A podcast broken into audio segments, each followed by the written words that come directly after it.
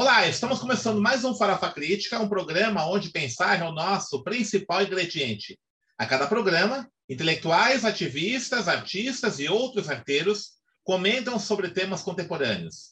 Farofa Crítica é uma produção do CELAC, em parceria com o Departamento de Jornalismo e Editoração da ECA USP e apoio do IEA, o Instituto de Estudos Avançados da USP.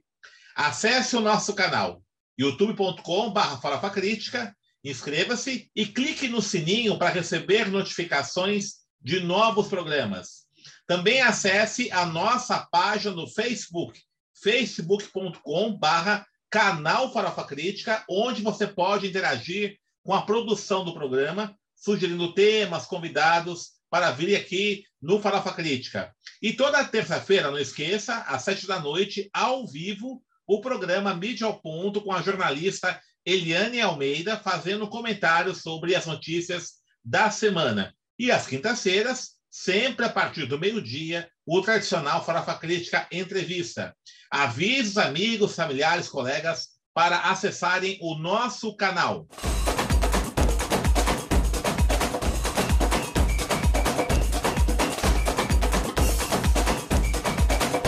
E o Farofa Crítica de hoje está recebendo a Bárbara Cardoso da Costa Santos. Bárbara é turismóloga, formada em lazer e turismo pela EASH USP, e atualmente ela é mestranda em estudos culturais pela EASH, Escola de Artes, Ciências e Humanidades da USP. Tem uma pesquisa sobre gênero e refúgio em São Paulo, uma análise psicopolítica da consciência política de mulheres refugiadas. Bárbara, queria agradecer a sua participação aqui no nosso programa, né, nosso convite. Você está atualmente também colaborando no projeto, no programa de formação em Direitos Humanos e Diversidade, junto com outras colegas, né? Eu queria, primeiramente, começar falando um pouco desse projeto do qual você está participando. Tá? Um, é um sucesso, né? É um programa, um programa de formação que teve aí mais de 15 mil inscritos. Está sendo realizado aos sábados online. E é, você, como pesquisadora, como turismóloga e também como ativista aí dos direitos humanos, né? Você está trabalhando aí a questão das mulheres refugiadas. A que se atribui o fato de é, esse programa de formação ter tido esse apelo, particularmente no momento que nós vemos um retrocesso aí na agenda dos direitos humanos? Bom, primeiramente, professor Denis, eu queria agradecer né, pela participação nesse programa tão importante que traz pessoas aqui com grandes opiniões é, para a sociedade entender um pouco mais. E, assim, é, desde que eu conheci sobre esse projeto, que o professor Alessandro, coordenador do curso, é, me convidou, eu falei, nossa, é um tema super atual, porque, assim, na verdade, esse tema de direitos humanos, ele não sai da atualidade, né? Ele está aí desde sempre, e ainda mais atualmente com as questões que estão tendo, né? A gente tem casos, vai, por exemplo, Marielle Franco, agora do refugiado, né, que morreu também né, no Rio de Janeiro. E eu acho que, assim, é, esse projeto teve uma grande perspectiva de inscritos, aí mais de 15 mil inscritos, por conta das pessoas quererem entender mais sobre essa questão dos direitos humanos e aplicar não só na sua vida, mas também no seu cotidiano de trabalho, e aí tem um desenvolvimento maior diante do, do, do, vamos supor, professores que queiram dar aula, psicólogos que queiram entender um pouco mais, e aí aberto ao público de modo geral. Só da gente ter aberto de, assim, não fazer é, uma seleção, eu acho que foi muito importante, porque às vezes as pessoas se sentem um pouco retraídas de não poder fazer parte. Por exemplo, ah, só pode se inscrever quem é doutorando, ou só pode se inscrever quem já tem uma formação na área. Então, eu acredito que esse projeto está sendo muito importante para as pessoas. Muito bom, bacana, né? É, você está estudando atualmente as mulheres refugiadas, não é isso? Né? Uma análise psicopolítica. Fala um pouquinho do seu projeto, pesquisa que está desenvolvendo no mestrado. Do que se trata? Então, basicamente, quando eu estava na graduação, né, que eu estudei lazer e turismo, eu participei de um projeto de mobilidade dentro da Universidade de Cultura e Extensão, onde a gente tinha um contato com refugiados e imigrantes, com algumas ONGs na cidade de São Paulo.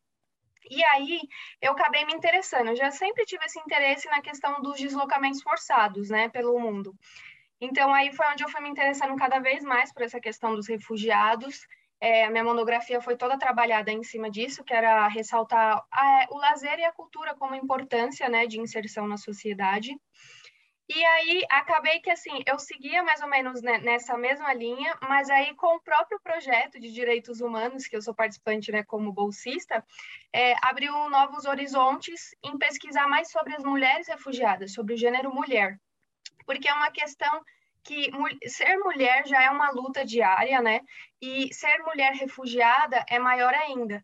Então, aí eu quero estudar, estou estudando, na verdade, é, essa questão política delas, essa questão de como elas podem ser inseridas dentro da sociedade, como elas se sentem dentro da sociedade, se elas são excluídas às vezes por ser mãe solteira, porque também tem essa questão cultural, às vezes no próprio meio da questão dos refugiados, quando você pega, vamos supor, é, refugiados muçulmanos. Então tem muito aquela questão da tradição da mulher servir o homem então, muitas acabam saindo do seu próprio país para quebrar esse paradigma e vêm com seus filhos, sozinhas. Então, eu estou estudando essa questão delas e como é esse convívio delas aqui na cidade de São Paulo. O Brasil ele tem, no senso comum, né, do, do, de boa parte da população brasileira, a ideia que o Brasil é um país acolhedor da diversidade. Né? No seu Sim. estudo, isso é fato ou não? Então, na verdade, não é um fato, porque a gente tem essa ideia, né, de que uhum. o Brasil não pode vir, que somos super acolhedores, tudo isso. Mas quando a pessoa chega aqui, ela se depara com uma outra realidade. E eles têm muitas dificuldades por questões culturais, é, por questões não conseguir um emprego formal. Muitas vezes eles são submetidos, né, a poder fazer um trabalho só de freelance, ou então muitos deles têm estudo, têm formação, como a maioria deles que vêm de outros países tem uma formação universitária e acaba sendo barrada pelo próprio governo também na, na, no Brasil por questões de não é, revalidar seus diplomas. Então, eles acabam tendo que se submeter a outros trabalhos, muitas das vezes também passam por trabalhos escravos. Isso acontece muito, muito, principalmente na cidade de São Paulo. E, e essa questão, é, quando eles vêm, eles realmente entendem que o Brasil não é aquele lugar acolhedor e eles acabam ficando por questões, né, aí de ter pedido refúgio, tudo, mas até as portas se abrirem para eles é uma questão, assim, bem demorada. Quais são os principais problemas que os refugiados enfrentam? Então, os principais é, problemas que eles enfrentam é essa questão de trabalho, é, de não conseguir um trabalho formal, muitas vezes são barrados pela questão linguística deles, é, os brasileiros às vezes falam, ah, você não se comunica ainda muito bem em português, é, um dos outros problemas é a revalidação deles de diploma, que acontece muito. É, às vezes demora mais de três anos para eles conseguirem revalidar um diploma, que às vezes a pessoa trabalha com gastronomia, é formado em direito, é formado em educação e não consegue exercer essa função. E outra questão também é esse barramento entre as culturas. As pessoas falam, não, o Brasil é acolhedor porque nós somos uma mistura de culturas. Mas quando vem outras pessoas, acaba tendo aquele atrito entre as culturas eles são muito barrados. O que acaba acontecendo é, vamos supor, existem os bairros na cidade de São Paulo onde tem uma localização maior desse, desses grupos, porque eles acabam se juntando para poder ter ali uma proteção entre eles, ter aquele diálogo entre eles e se sentirem, e se sentirem mais pertencentes à cidade, porque acabam tendo essa questão de, de barreiras pelas pessoas não abrirem as oportunidades para eles, desde ah, vou conversar com um refugiado, vou conversar com um imigrante, ah, ele está roubando o meu trabalho, essa é uma das frases que mais utilizam. Não, ele veio aqui, ele está roubando o meu trabalho. Ninguém está roubando nada seu, entendeu? Mas essas são umas questões assim que eles sempre enfrentam, entendeu? Eles acabam tendo que, que se virar, se vira nos 30 é, a questão de documentação deles também demora um pouco para ter regularização de ter né, os documentos como refugiado, ter sido já acolhido aqui.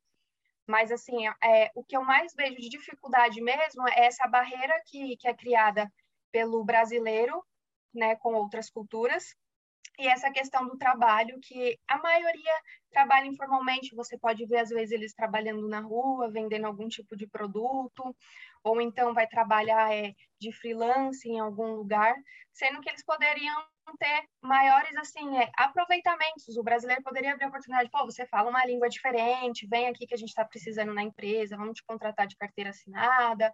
Você tem muito para oferecer para a gente, mas isso ainda acaba tendo um tratamento muito rude. De quais países a maior parte dos refugiados são atualmente no Brasil? Quais países estão mais tem mais então, presença a maioria, é, atualmente são sírios, né? Que é a maior sírios, parte. Tá.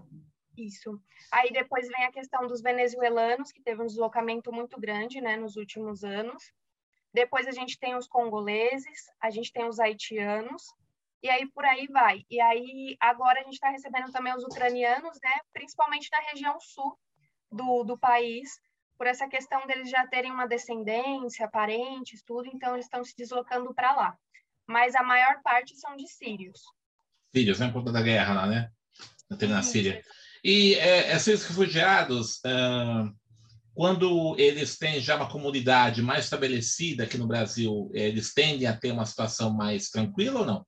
Como é que é? Sim, é, quando, assim, diante da, do contato que eu sempre tive com eles, essa conhecer bastante refugiados, quando eles se juntam assim comunidade, eles acabam conseguindo se reerguer juntos. Então, vamos supor, ah, eu montei uma loja de, de móveis, então vem você trabalhar comigo, aí vem o primo, vem o outro, e aí eles acabam, o que acaba acontecendo também muito é que eles muitas vezes acabam se fechando também naquele grupo, já por já não terem tido, já terem batido a porta na cara deles, então muitas das vezes eles acabam vivendo só naquele grupo deles, o que acaba é, gerando esses polos de grupos. Então vamos supor, se você vai em uma loja ou se vai, você vai em algum lugar onde tem um restaurante, tudo, você vai ver que a maioria dos funcionários são sempre da comunidade deles. Perfeito. Ô, Bárbara, assim, nós vamos vivendo aí um momento de retrocesso na agenda de direitos humanos, né, como comentei no início do programa, é, um governo que tem feito eco né, a esse retrocesso. Você percebe uma mudança na situação dos refugiados a partir da emergência desse governo né, de extrema-direita no Brasil?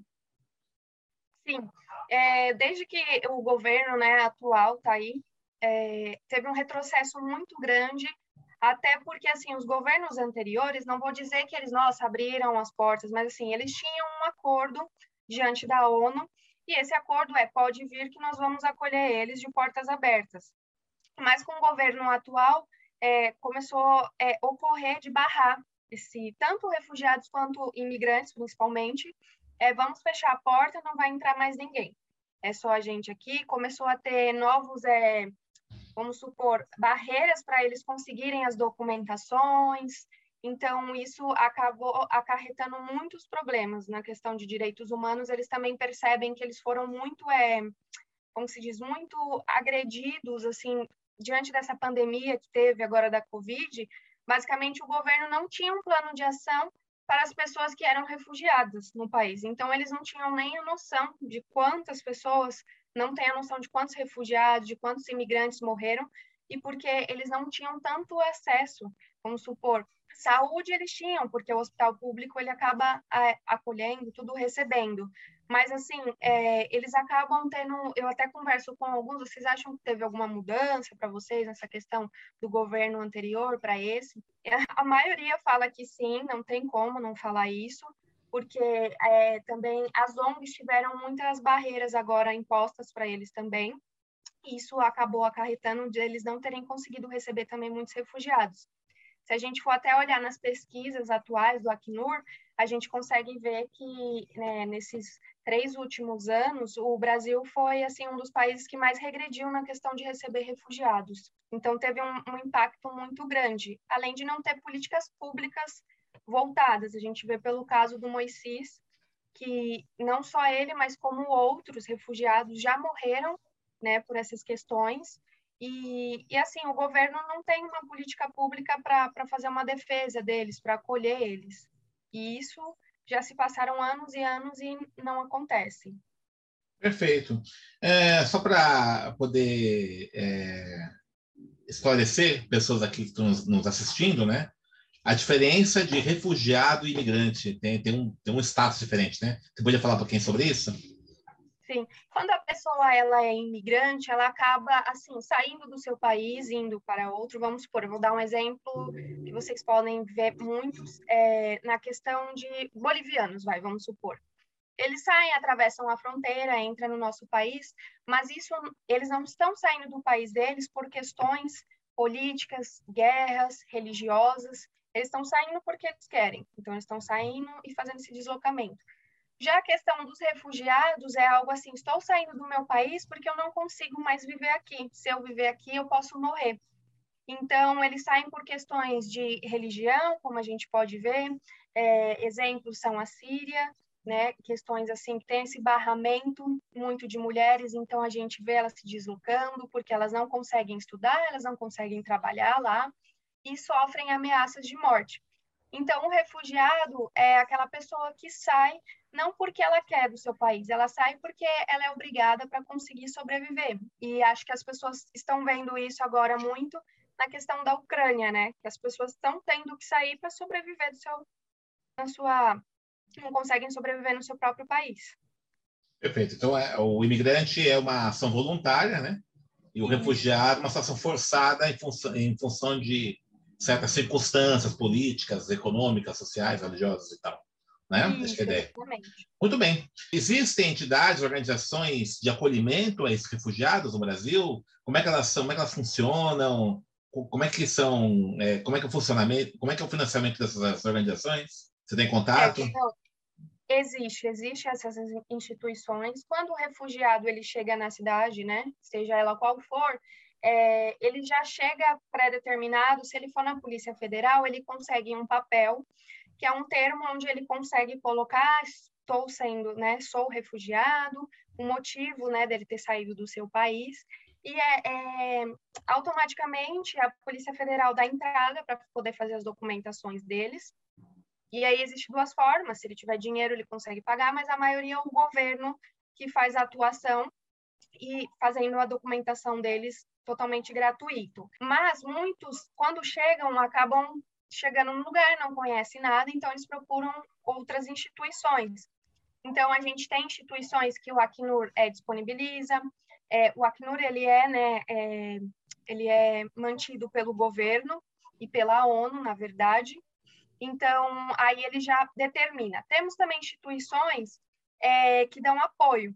É, a gente tem, por exemplo, o Missão Paz, na cidade de São Paulo, é, ele chega lá, então ele tem um acolhimento de moradia, ele tem um acolhimento, ó, vou te passar aqui, tem advogados que vão te dar atuação aí no que, que você precisa de documentação, vou te disponibilizar aqui também lugares que você pode conseguir emprego.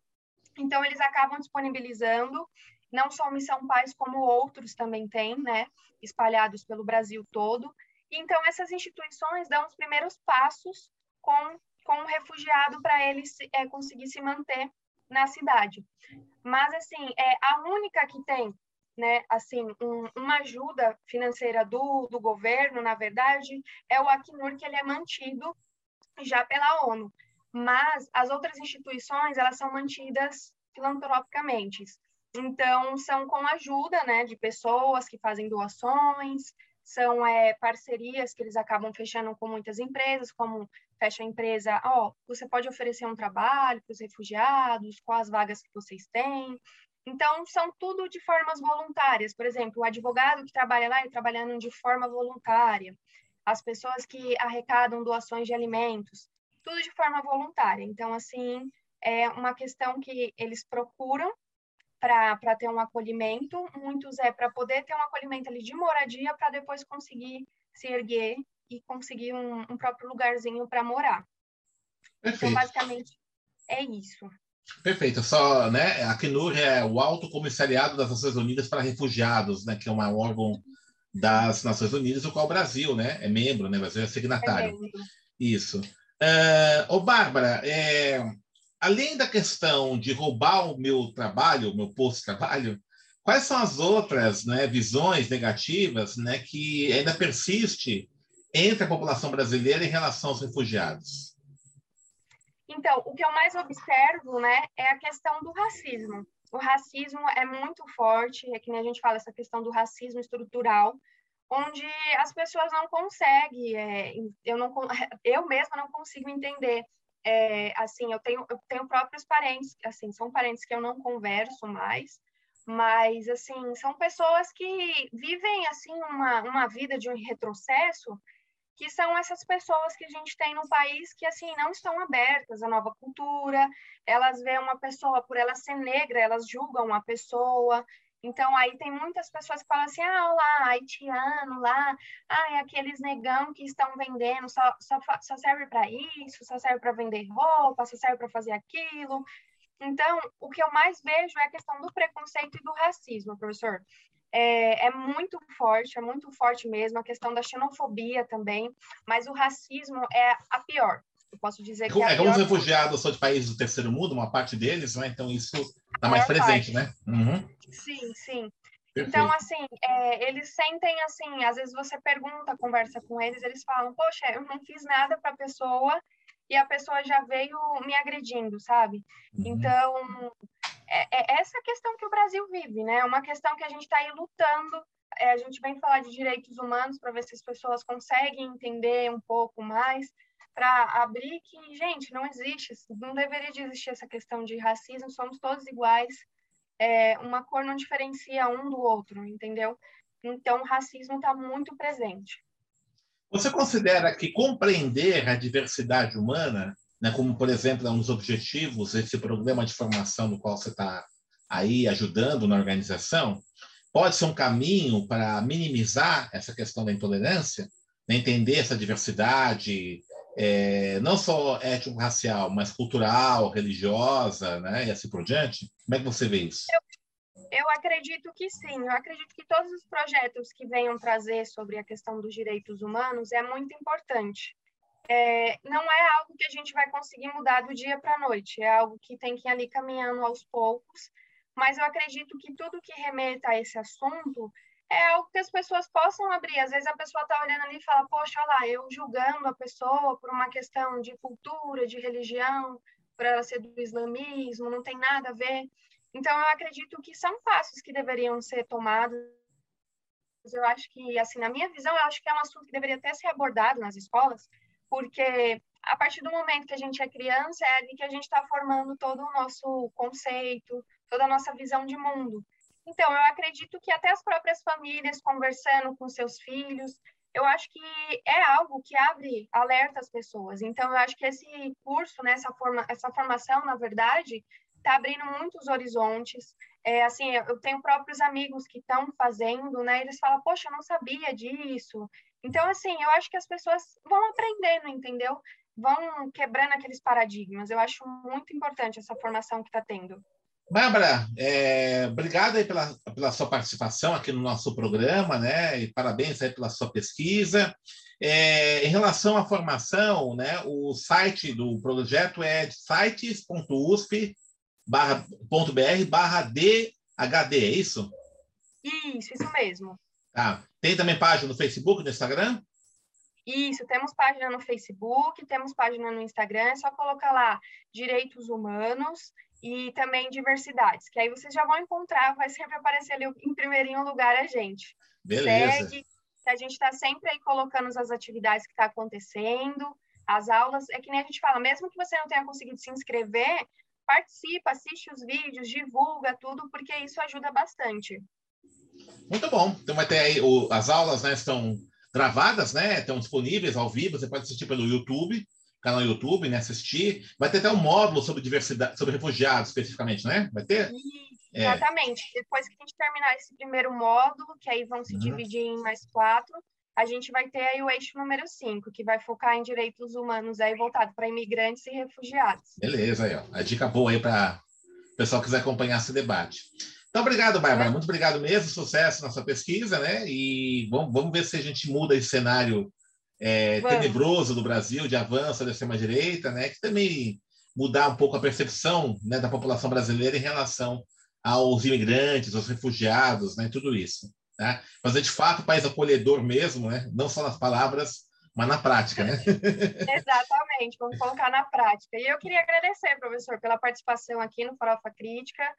É, deixe seu joinha aí, pessoal. Curte, compartilha com os amigos, se inscreva no canal, porque vocês vão ver que os assuntos são diversos aqui e é muito importante. Obrigado. A gente agradece a tua participação. Então, a gente encerra mais um Farofa Crítica, né, que hoje conversou com Bárbara Cardoso, que falou sobre sua pesquisa de mulher, mulheres refugiadas e também sobre o programa de formação em diversidade e direitos humanos que está sendo realizado aí, um projeto que está sendo realizado na Universidade de São Paulo. É, acesse o nosso canal youtube.com.br Crítica, inscreva-se, clique no sininho para receber notificações de novos programas, dê um like, um joinha né, nos nossos vídeos e também acesse a nossa página no Facebook, facebook.com.br canal Farofa Crítica, onde você pode, inclusive, interagir com a produção do programa. Nunca esqueça que às terças-feiras tem o um programa Mídia ao Ponto, às 19 horas, ao vivo, com a jornalista Eliane Almeida. E para encerrar, uma frase da Eli Odara Teodoro. A beleza tem cor da diversidade, tem movimento no sentido da liberdade, tem esperança brilhando na busca da igualdade.